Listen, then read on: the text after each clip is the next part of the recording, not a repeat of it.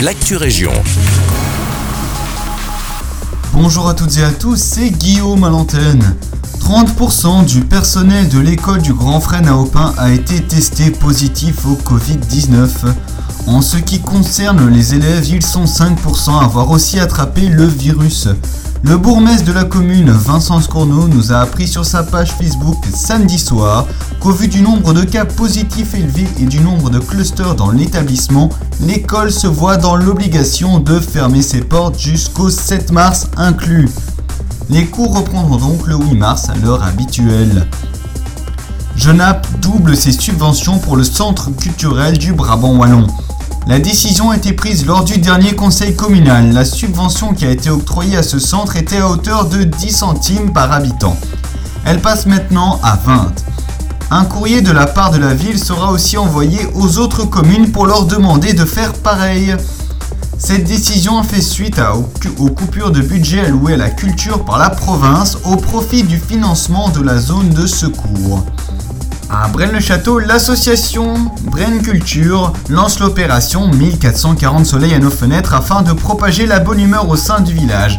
Covid oblige, il n'y a pas de carnaval pour la deuxième année consécutive. Malgré cela, il voulait donner un peu de sourire et de joie ce jour-là. 1440 soleils est un chiffre symbolique, il s'agit du code postal de la ville. Pour y participer, il suffit de dessiner un soleil sur un drap, une nappe ou un bout de papier et de l'afficher fièrement à sa fenêtre. Une équipe passera compter les soleils ce 7 mars, jour qui était prévu pour le carnaval. Et pour finir, ce lundi 1er mars, deux semaines après les coiffeurs, les autres métiers de contact ont pu rouvrir leurs portes. Nous nous sommes rendus à Nivelles chez le tatoueur Dimitri Lutz du salon Dim Tattoo ce dernier ne comprend pas pourquoi ils n'ont pas pu rouvrir en même temps que leurs collègues coiffeurs. pour moi, c'est un non-sens, vu que nous, on, a, on exerce une, politique d'hygiène bien plus forte que, ces métiers-là, vu que depuis, euh, depuis le, premier jour qu'on ouvre notre commerce, on a dû passer euh, un examen euh, avec un chef urgentiste qui, qui, c'est une formation qui dure plusieurs jours, on suivi d'un examen, et sans cet examen-là, on n'a pas le droit de pratiquer. Et l'examen qu'on doit passer est de type chirurgical, donc on doit, on doit prendre des mesures d'hygiène qui sont quand même euh, énorme. Donc nous, on a l'habitude de l'hygiène, on a l'habitude. Moi, nous, on doit faire tester au niveau des, euh, des, maladies euh, transmissibles régulièrement pour la sécurité de nos clients. Donc je vois pas, je n'ai pas compris là où nous, on était arrêtés en fait. Nous sommes également allés à la rencontre de Sophie Hoffman de l'Institut de beauté The Beauty Elle nous explique ce qu'elle a dû mettre en place pour pouvoir rouvrir son salon.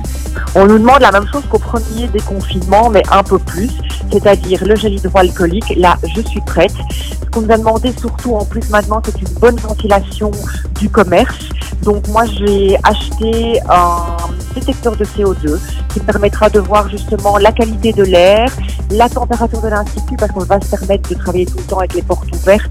Mais disons qu'il y a une petite alarme qui me, voilà, qui me dira quand euh, je dois ventiler. Et ça, ben, ce ne sera pas un problème. J'ai des bulles que je peux ouvrir dans ma cuisine, une porte que je peux ouvrir entre deux clientes. On nous demande de travailler sur rendez-vous. On nous demande également de prendre 10 euh, euh, minutes entre chaque cliente pour pouvoir nettoyer, désinfecter.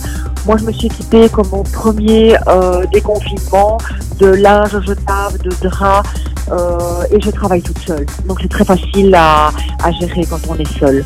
C'est tout pour l'Actu Région. Je vous souhaite une bonne journée.